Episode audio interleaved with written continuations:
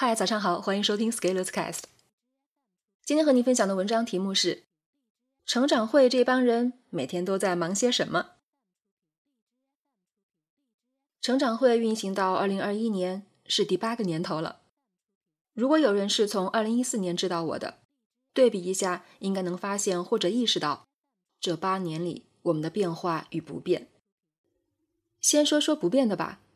不变的还是我们的社群的基本运营模式，那变化的呢，就是我们的力度、强度、深度都有所改变。就以我们的读书活动来说，从二零一七年启动到二零二一年，已经有了很大变化。两三年前，我们每周会移除这周七天不做任何作业的，也就是说，如果你参加这样的活动，每周读一次书、交一次作业就安全了。但是现在呢，如果你有一天没读书提交作业，我们当周就会把你移除了。这样看是不是规则很变态？你甚至会想，有谁能做到吗？这是一道眼界题。我们现在进行的第十二期保险学读书，有近七百人能做到。不光能做到，而且是能持续做到。即使把规则加到这个强度。每周基本上也移不出几个人，目前已经持续了七周，我们这一期预计会持续三个月。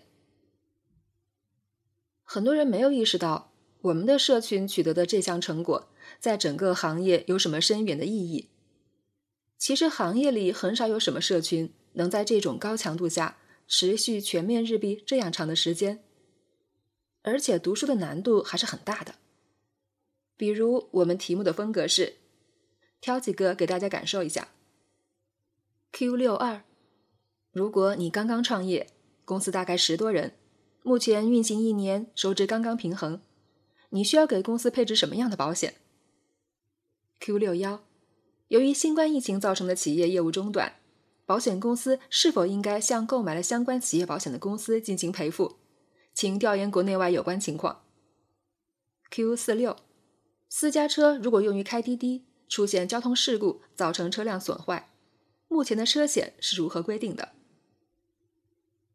一般更常见的读书群的做法是交押金、打卡，满多少天退钱或者奖钱。然后操盘手的期望是你最好不要全部打满卡，然后他们也相信你做不到，这样才有的赚。但是如果遇到我们社群这种全勤风格的人，他们会赔光裤子，甚至干脆违约。我们这些年一直在做社群的内功，就是提高标准、严格要求。我们已经解决了全面日币的问题，这相当于学习的纪律问题，然后就可以把读书的重点真正放在研究书的内容上。所以下一步我们要做的是全面分享和全面复盘。也就是说，我们把一个小组所有人都无死角的动员起来了，每个人每天都会提交作业。参与讨论。你要知道，连一个班的同学都无法做到上课同时听讲，每天同时交作业，但是我们能做到持续行动。而这样带来的一个好处就是，参与的收获感会非常之大。我们正在进行的保险学读书，截止三月五日，已经读完两本了，分别是《保险学》《风险管理与保险原理》。我今天在看大家的复盘，还是很感慨的。这期保险学通过读书修正了很多人对保险行业的偏见，让许多人认识到保险的专业性，而且开始和自己朋友圈的保险从业者开始探讨保险。我们这些读了一些保险学、知道了点皮毛的人，还会在配置保险的时候问各种问题，所以还能倒逼保险从业者提升知识水平。我觉得。我为中国保险业的发展做了一些微小的贡献。每天日币难不难？其实说难也难，说不难也不难，毕竟我们都做到了。而更关键在于，参加这种强度读书活动的人，大部分是职场人士，也有一些是全勤妈妈，最后还有一小部分学生。他们有自己的工作，有自己的家庭。但是他们仍然愿意花时间来持续学习，难道是因为我很厉害？其实不是，而是大家真正意识到学习的重要性，愿意投入代价，持续做这件事情而已。而且他们在这样一个群体里，没有人会因为对方持续学习而相互嫌弃。但是在很多人的生活中，你一看书，周围的人都会笑话你。全面建成学习型社会还有很长的路要走。你有没有想过一个问题？我们大部分人走上工作岗位以后都会很忙。当一个人工作很忙的时候，还要不要要求自己积极学习、主动提升？想清楚这个问题，接下来要怎么办就好办了。如果你的答案是不要，那么你可以取关这个号；如果你的答案是要，那么你就应该知道要。但是没有时间怎么办？挤。现在社群里一大批人每天五点多就能起来做事情，当然起床肯定不轻松，但是起床以后完成一天的任务，这一天就很轻松了，轻松上班，轻松好好工作。从六点到八点，两个小时足以把当天的读写任务完成，然后该上班上班了。晚上下班回来，不管几点到家。把书再看看，做个小复盘，就可以安心睡个好觉了。成长会至少有一半以上的人会参加我自己带的读书小组，甚至有些人不参加成长会，用游学身份也要进入这个读书小组。而这群人每天上着班，还能做到持续读书。你想想看，如果我们把这个行为持续十年，我读十年书，你观望十年。难道不会有半点差别？我的羊吃饱了草，你的柴扛好了吗？由于读书小组的标杆作用，其他成长会的小组也开始增加强度。这让我想到了一句话：“大河有水小河满。”当群主在提高一个社群的质量，整个社群的质量都会不断提升。所以，成长会一个很重要的变化是。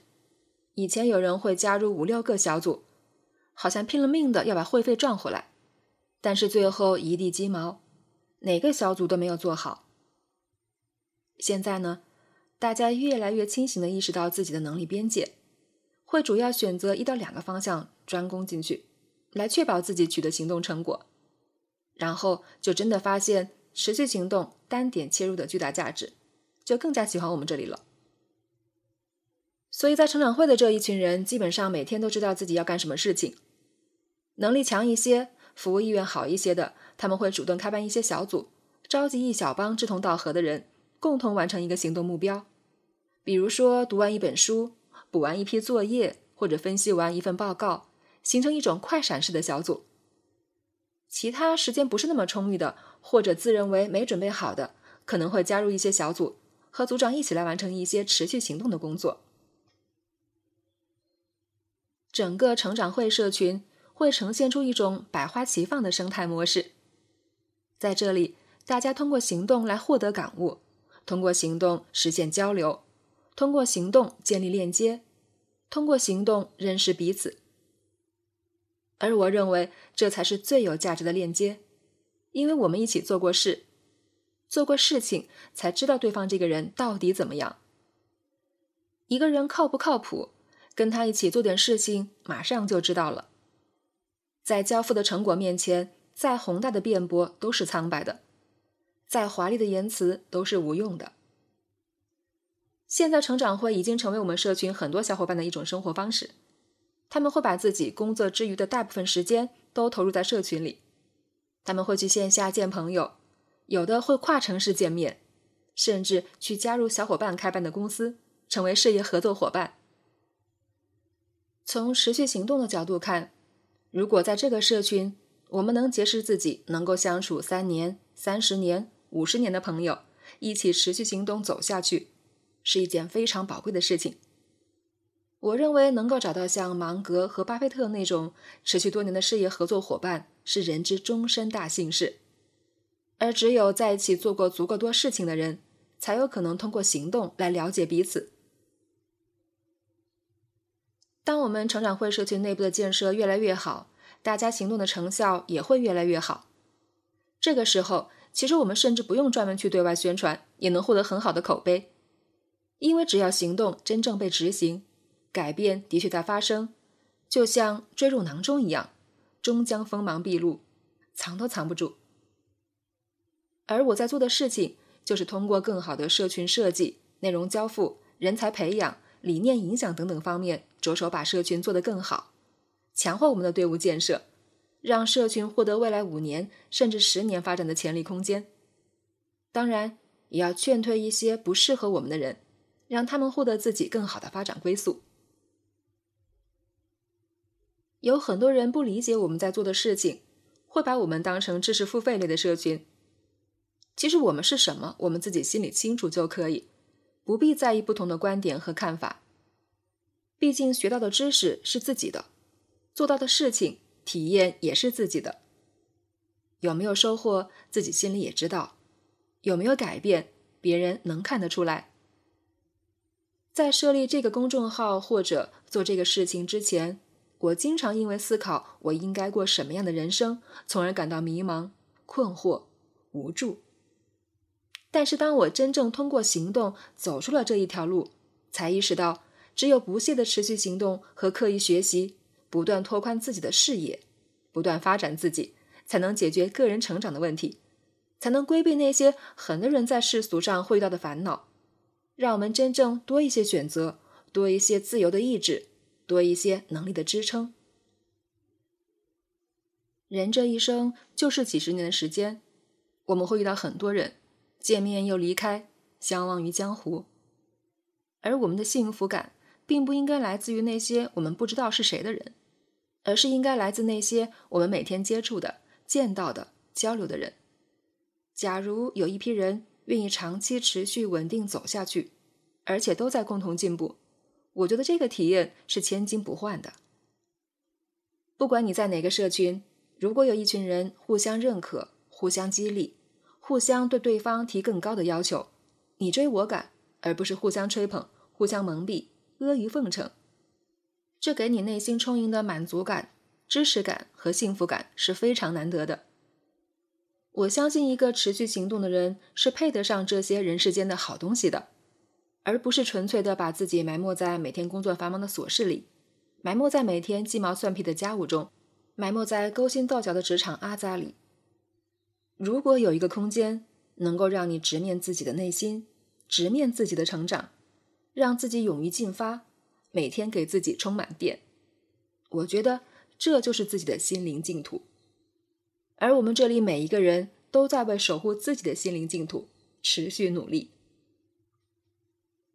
本文发表于二零二一年三月五日，公众号持续力。